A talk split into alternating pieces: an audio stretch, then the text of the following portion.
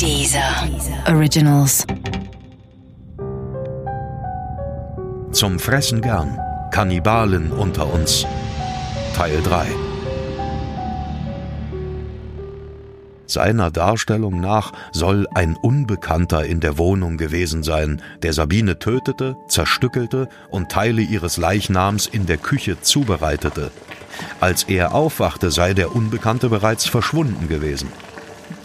Die Polizei glaubte ihm nicht, sie nahm Thomas fest und ließ die Wohnung von Kriminaltechnikern untersuchen. Dabei wurden in Tüten verpackte Leichenteile von Sabine gefunden. Zudem wurden weitere Körperteile gemeinsam mit gegartem Reis und Wein im Ofen entdeckt. Schnell war klar, dass die Geschichte vom großen Unbekannten nicht stimmen konnte. Vielleicht hatte Thomas seine Cousine im Drogenrausch getötet und anschließend Teile ihres Leichnams verspeist. Doch ist Haschisch tatsächlich eine Droge, die Kannibalismus befördert? Ich habe Rudolf Eck befragt.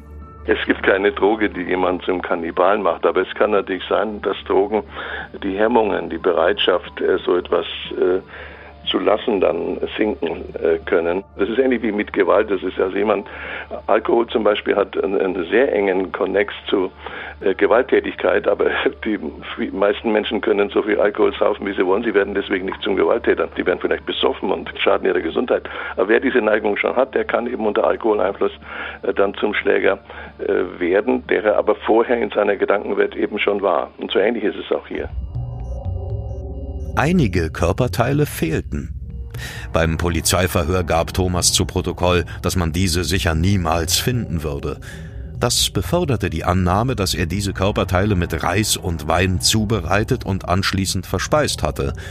Da es sich bei den fehlenden Körperteilen um die Geschlechtsorgane der Getöteten handelte, muss man davon ausgehen, dass es sich um eine sexuell motivierte Tat handelte. Wenn man Geschlechtsorgane von jemandem wegnimmt äh, und verspeist und möglicherweise verspeist, selbst wenn man nicht verspeist, ist das eindeutig ein Hinweis darauf, dass es eben nicht beliebig ist. Es macht eben einen Unterschied, ob man den Finger oder die Brustwarzen von jemandem wegschneidet. Das eine ist halt etwas Normales und das andere hat zumindest einen sexuellen Bezug. Weitere Leichenteile hatte Thomas in einen nahegelegenen Steinbruch gebracht, wo sie von den ermittelnden Polizeibeamten gefunden wurden. Doch er bestritt weiterhin, irgendetwas mit der Tat zu tun zu haben. Des Weiteren dementierte er vehement, Teile von Sabines Leiche gegessen zu haben. Möglich, dass er seinen eigenen Worten glaubte, da es zu schrecklich erschien, was er getan haben sollte. Ein Gutachter attestierte ihm im folgenden Prozess zumindest eine Schizophrenie, die seine Schuldfähigkeit beeinträchtigte. Doch nicht jeder sexuell motivierte Kannibale wird vor Gericht als schuldunfähig angesehen. Juristisch ist das eine, das war ein fürchterlicher Ausdruck, aber es steht im Gesetz, äh, doch der Ausdruck einer schweren äh, anderen seelischen Abartigkeit. Wir würden als Psychologe oder Psychiater würde man sagen, eine schwere äh, psychopathologische Störung ist das schon eben eine sogenannte sexuelle Präferenzstörung in extremer Form, die dann gegebenenfalls als äh, schuldmindernd und damit strafmildernd verwendet werden kann, aber nicht muss. Also bei dem Kannibalen von Rothenburg zum Beispiel äh, war das eben nicht so. Der hatte die volle Schuldfähigkeit dann vom Gericht zweimal sogar attestiert bekommen und eine lebenslange Freiheitsstrafe erhalten. Aber es wären auch andere Entscheidungen denkbar, wenn die Sachverhalte ein bisschen anders liegen. Bei der anschließenden Gerichtsverhandlung in Koblenz machte Thomas von seinem Recht auf Schweigen ausgiebig Gebrauch. Er sagte nichts mehr. Umso schwieriger war es nachzuvollziehen, was in dieser Nacht des 10. Januars 2002 tatsächlich geschehen war. Das Gericht ging davon aus, dass Thomas seine Cousine aus Eifersucht erstickte. Nur wenig zuvor hatte sie ihm verraten, von einem anderen schwanger zu sein. Ob sie und Thomas tatsächlich ein Paar gewesen sind oder ob es reines Wunschdenken von Thomas war, ließen die Richter offen. Nachdem er Sabine getötet hatte, zerstückelte er die Leiche an einem bis heute unbekannten Ort. Den Schädel zertrümmerte er, teilweise zog er seinem Opfer die Haut ab.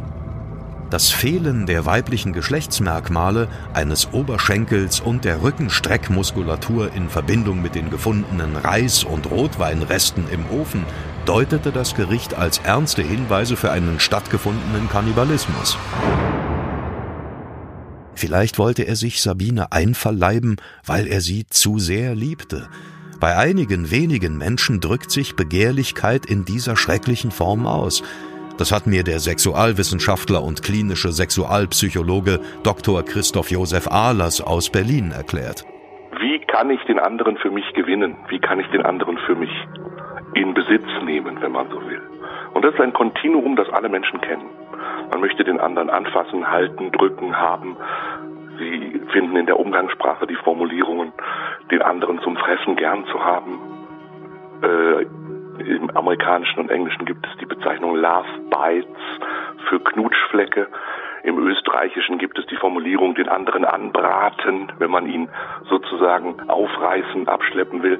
Das ist ein Kontinuum und die meisten Menschen kennen diese Formulierungen umgangssprachlich und erleben mit einer sexuellen Vereinigung die Erfüllung ihrer Bedürfnisse, den anderen zu haben, für sich zu haben.